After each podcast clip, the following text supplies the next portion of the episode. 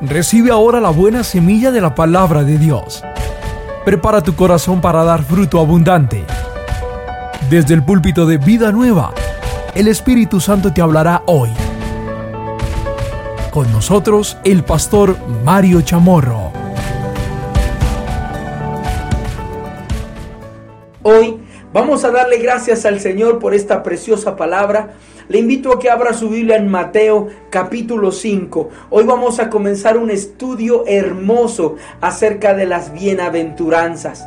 Vamos a aprender todo lo que Dios nos quiere enseñar y nos quiere decir acerca de su palabra en las bienaventuranzas. Es algo precioso. Y dice la palabra del Señor en Mateo capítulo 5, versículo 1 al 12.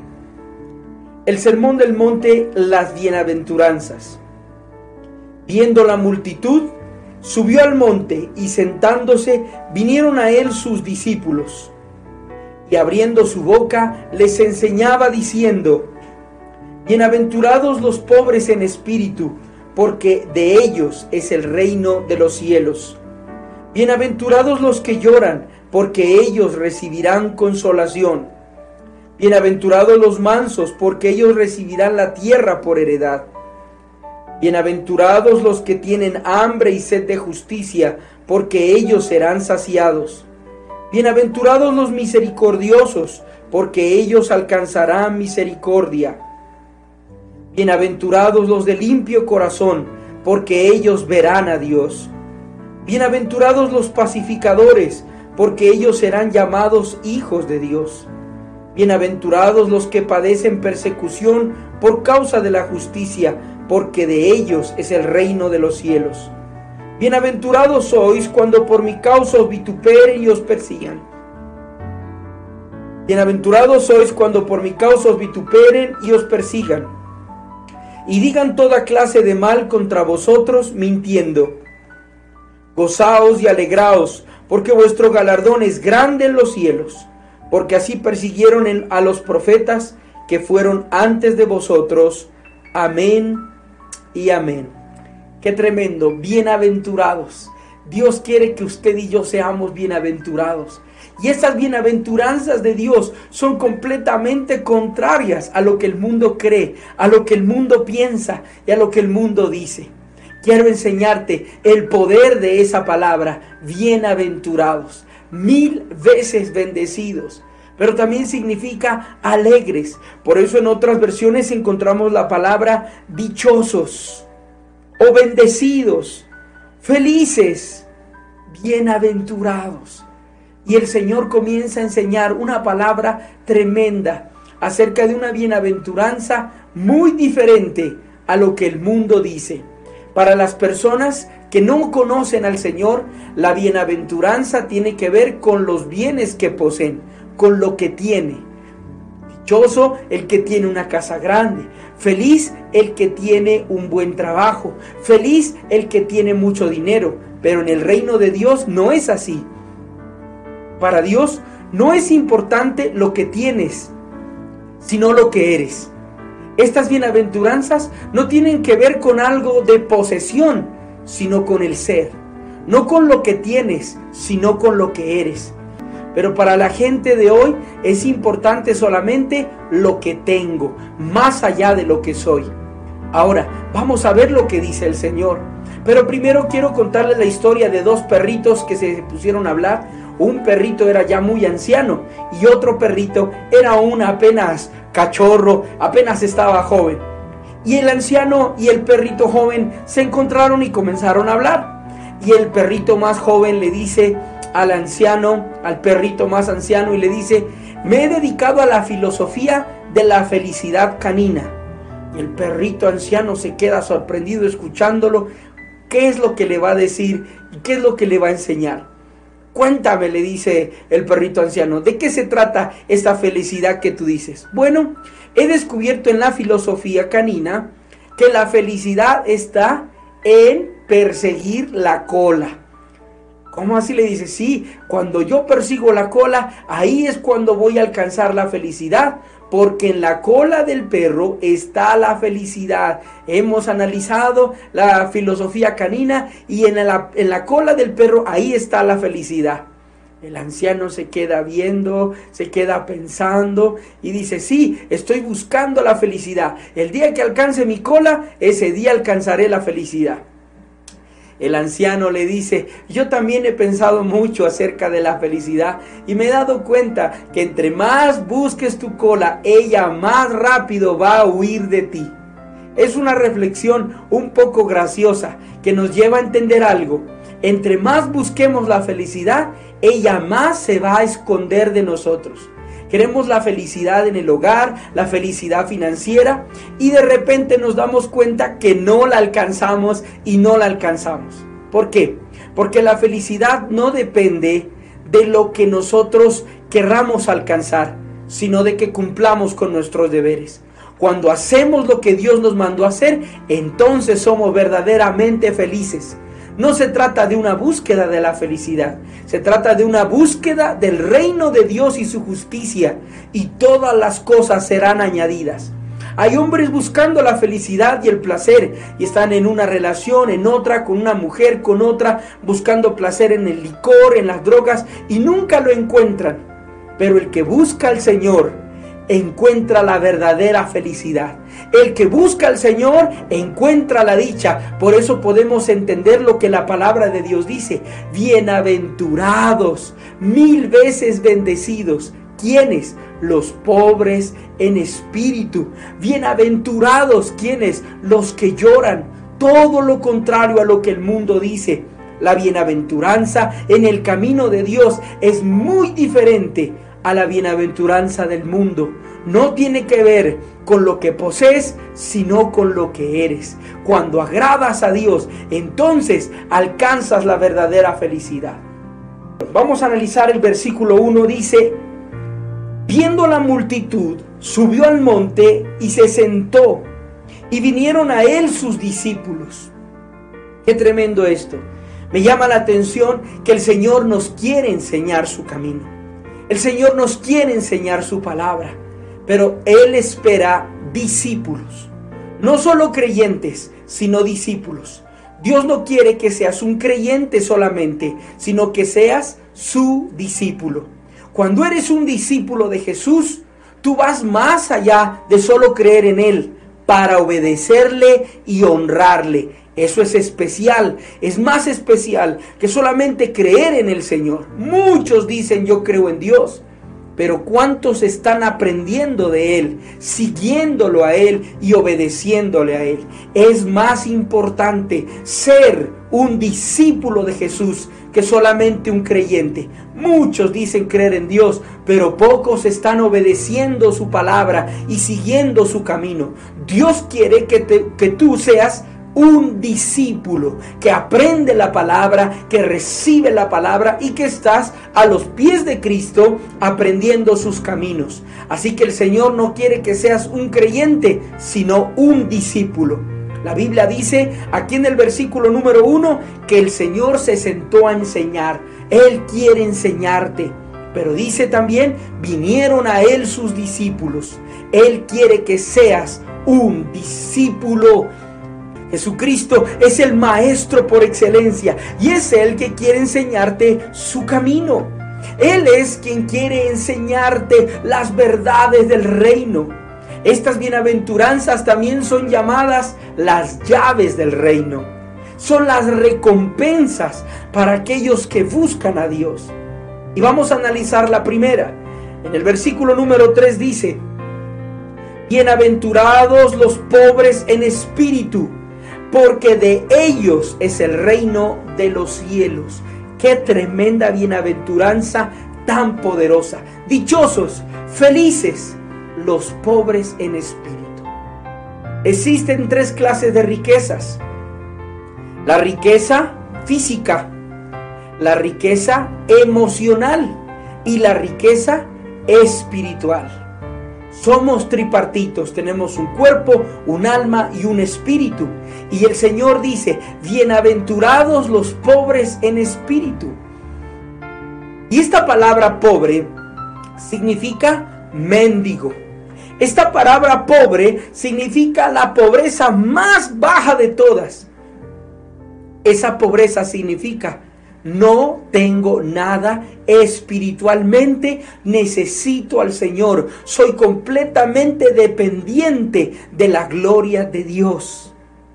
Y Dios dice, dichosos los pobres. Pero para el mundo eso es una locura. Nadie quiere ser pobre. Ahora, la Biblia es clara cuando dice pobres en espíritu. Jamás vas a encontrar en la Biblia, en la palabra de Dios, que Dios apruebe la pobreza financiera, la pobreza física. No. Dios siempre te va a enseñar a prosperar y a ser rico y a avanzar y crecer en tu economía. Por lo tanto, la bienaventuranza es para los pobres en espíritu. Y vuelvo y les repito, esa palabra pobre significa mendigo, la pobreza más extrema espiritualmente. Cuando alguien dice, yo necesito al Señor. Cuando alguien dice, yo necesito a Dios, no tengo nada.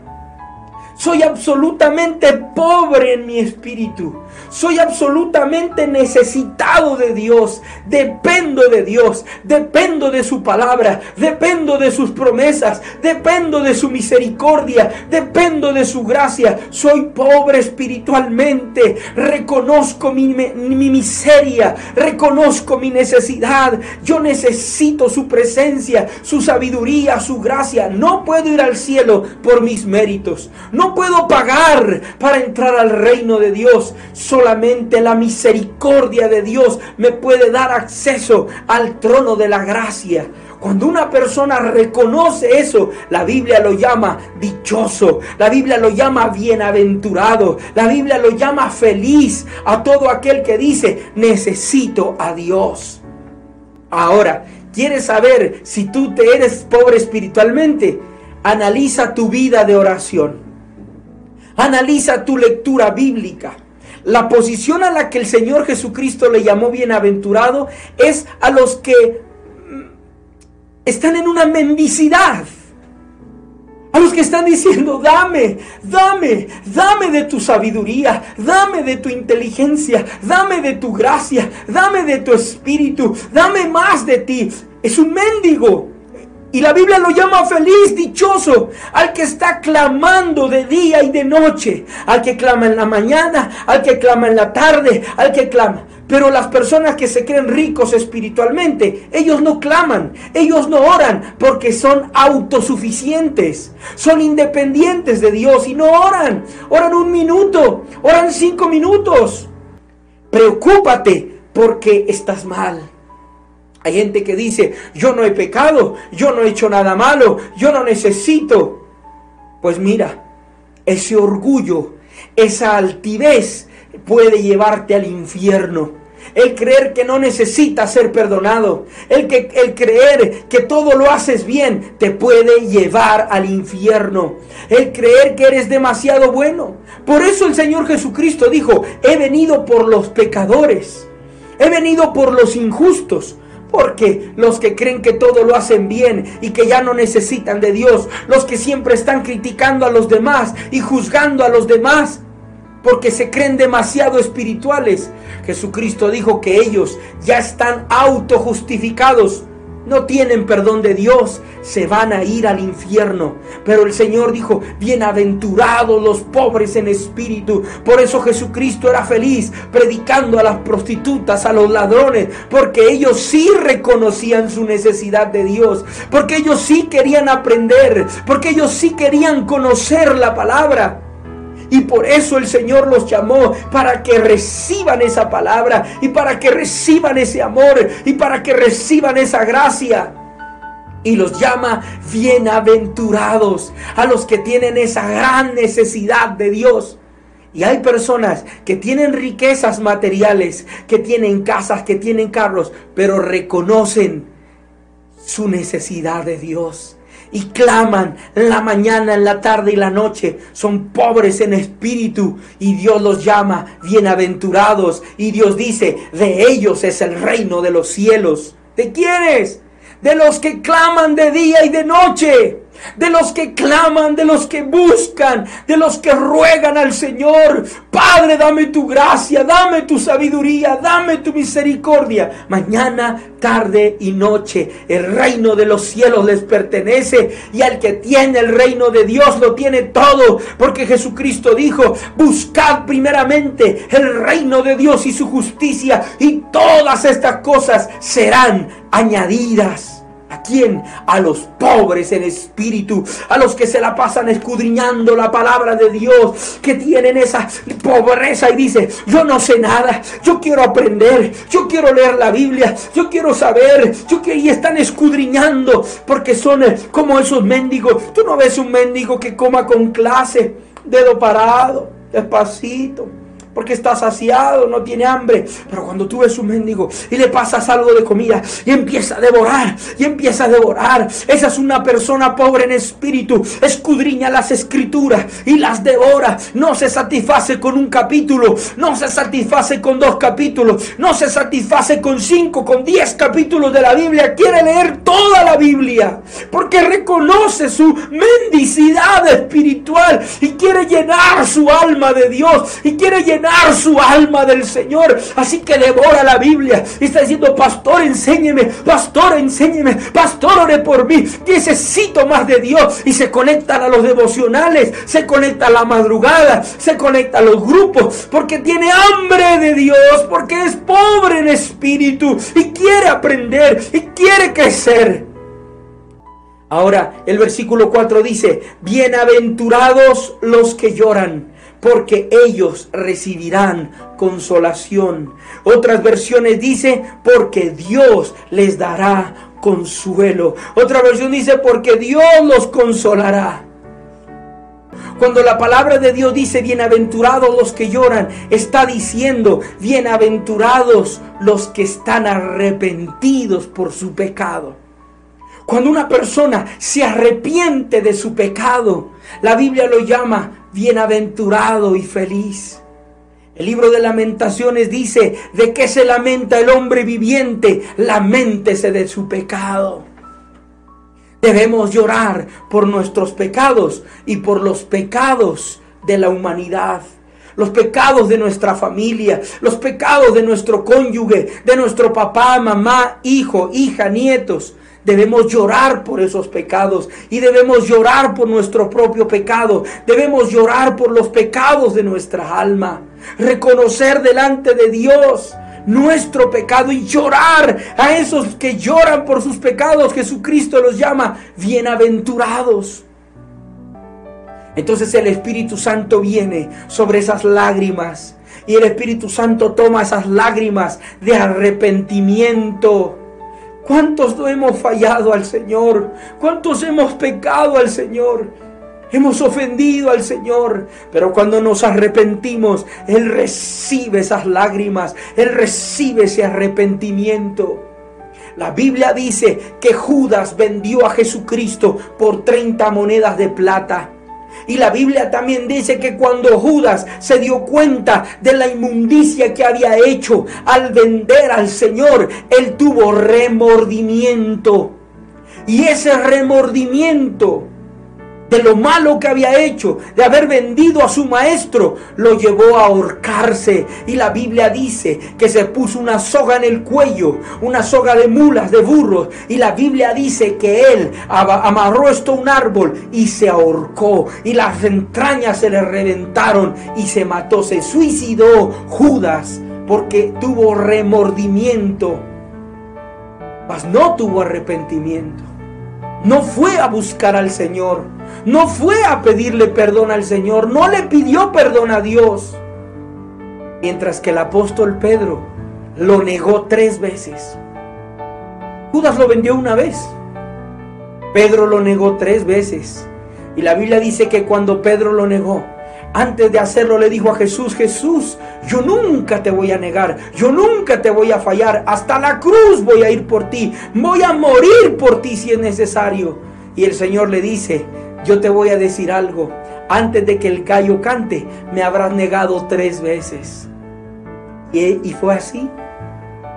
Y la Biblia dice que el apóstol Pedro negó a Jesús tres veces.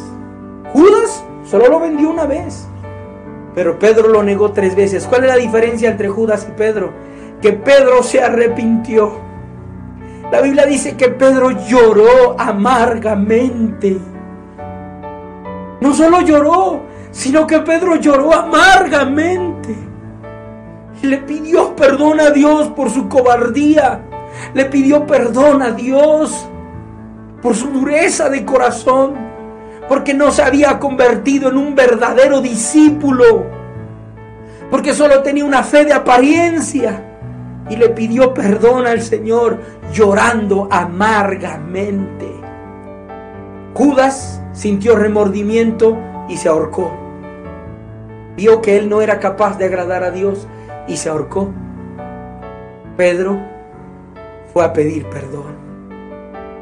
Y esas lágrimas fueron agradables a Dios. Y fue perdonado. Y la Biblia dice que el apóstol Pedro fue restaurado. Y después de que él se levantó porque estuvo mal, pero el Señor lo levantó porque Pedro se arrepintió. Bienaventurados los que lloran, porque ellos recibirán consolación. Qué poderoso esto. Dios quiere que llores. Dios quiere que te quebrantes y Él te va a consolar. Pero no solo te quebrantes por los problemas o por las dificultades o por las necesidades económicas, sino que llora por tu pecado.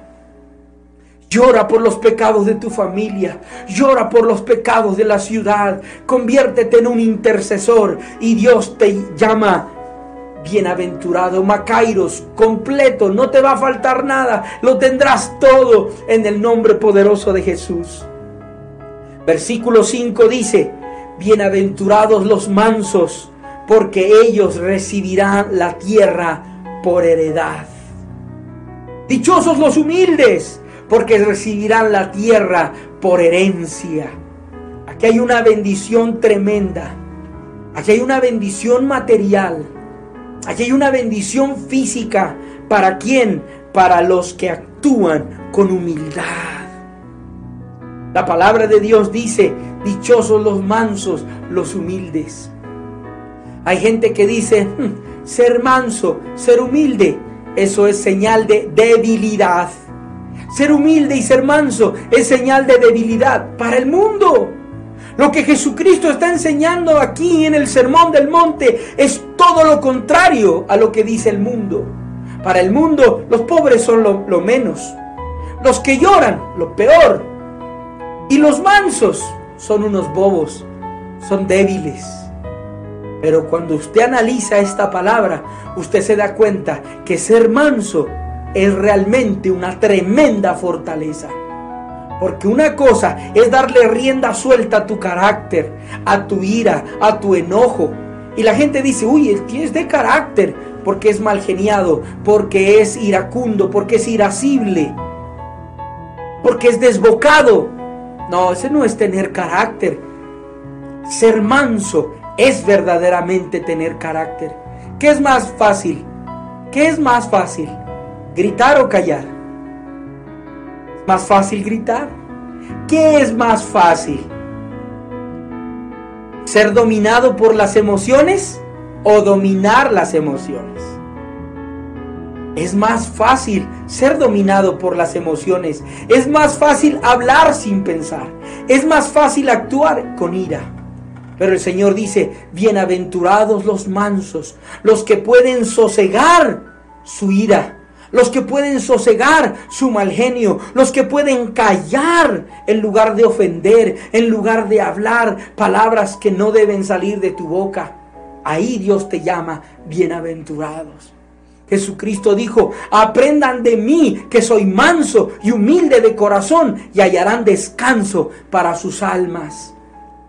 Es más grande el que se enseñorea de su espíritu que el que domina una ciudad cuando logras contener tu enojo, tu carácter, esas palabras, Dios te llama bienaventurado. Y dice el Señor que te recompensará y que te premiará. No os venguéis a vosotros mismos.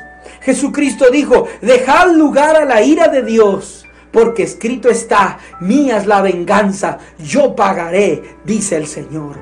El manso calla y deja la ira de Dios. El manso no se venga a sí mismo, deja lugar a la ira de Dios. El manso no maldice, no insulta, no hace oraciones contrarias. El manso bendice a sus enemigos, ora por los que lo calumnian y mienten. El manso, la Biblia lo llama bienaventurado, porque recibirán la tierra por heredad. Tal vez te han hecho creer que por ser manso eres bobito, eres bobita. Están muy equivocados. Dios dice que Él te va a respaldar, que Él te va a dar la tierra por heredad. Un hombre muy rico, no sé si usted ha escuchado acerca de Rockefeller, un hombre millonario, uno de los hombres más ricos que han existido en la historia, Rockefeller. Cuando anunciaron su muerte, un hombre hablaba con otro y estaban viendo el periódico, murió Rockefeller. Y el uno, uno se puso a llorar. Y lloraba, ay, murió, murió, murió. Otro le dice, ¿y por qué lloras por la muerte de Rockefeller si no era familiar tuyo ni nada parecido? Él dice, por eso es que estoy llorando, porque no era nada para mí y toda esa herencia me hubiera podido quedar a mí si al menos fuera algún familiar de ese hombre lloraba. ¿Cuántos anhelan una herencia? ¿Cuántos anhelan tener una herencia? Dios dice, si eres manso, si eres humilde, yo te voy a dar la tierra por heredad. Yo te voy a dar una herencia tremenda. Yo te voy a dar tu herencia, yo te voy a dar tu bendición, yo te voy a dar tu galardón, dice el Señor. Si eres manso y humilde, yo te voy a recompensar. Yo te lo voy a pagar, dice el Señor. Si dejas lugar a mi ira, si dejas lugar a mi reino, yo te voy a pagar esa mansedumbre y esa humildad, dice el Señor. El mundo dice, no se deje, desquítese, vénguese, usted puede. Yo no soy manca, dicen algunas mujeres. Venga para acá, mijito, yo sí le voy a mostrar. Pero Dios dice, ah, ah, si eres manso y humilde, bienaventurado y recibirás la tierra por herencia. Eso significa que Dios te dará lo que es tuyo. ¿Ves qué hermoso? Lo de Dios es muy diferente a lo del mundo. Y por hoy quiero terminar con el versículo número 6.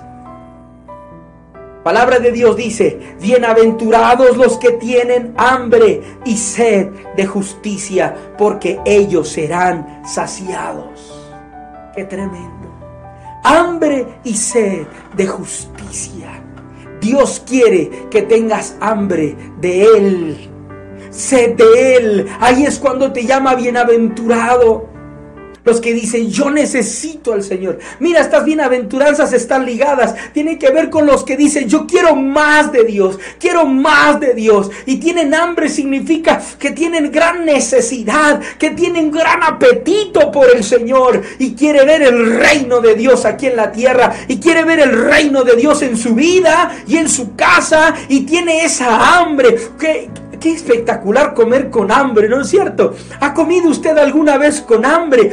cuánto delicia, cuánto disfruta. La Biblia dice que para el que tiene hambre, aún un bocado seco es delicioso, pero al que está saciado, hasta los manjares le son fastidiosos. Cuando una persona no tiene hambre de Dios, escucha la palabra y le fastidia. Orar, uff, le fastidia, porque está lleno de su orgullo, de su jactancia, de su autosuficiencia, de su soberbia. Entonces le fastidian las cosas de Dios, pero bien bienaventurados los que tienen hambre, los que se han vaciado, los que dicen no sé nada, no puedo nada, necesito más de Dios, quiero más de Dios, quiero más de su presencia. El Señor dice, no te va a faltar nada, porque ningún bien hará falta a los que buscan a Jehová, ningún bien hará falta a los que buscan a Jehová. Cuando tienes hambre y sed del Señor, Él te va a saciar. Vienen los testimonios, vienen los milagros, vienen las respuestas del Señor, cuando tienes hambre y sed de su presencia, empiezas a vivir en una atmósfera de milagros, en una atmósfera celestial, en una atmósfera donde lo imposible no existe, porque tienes hambre y sed de justicia, es decir, de obediencia, de obedecer al Señor, de agradar al Señor, de servir a Jehová Dios. Esa hambre, Dios dice, yo te voy a saciar, te voy a santificar, te voy a purificar, te voy a transformar, te dice el Señor, te voy a ayudar y voy a hacer de ti un hombre nuevo, voy a hacer de ti una mujer nueva. Si tienes hambre, si dices quiero más, quiero más, quiero más. Cuando alguien tiene hambre le dice, mamá, quiero más, mi amor a la esposa, quiero más, tengo hambre que Dios ponga en ti y que Dios ponga en mí esa hambre de la palabra. Que Dios ponga en ti y que ponga en mí esa hambre de la palabra. Como dijo el profeta, he aquí vienen días a la tierra en que enviaré hambre, hambre no de pan, sed no de agua, sino de oír la palabra de Jehová.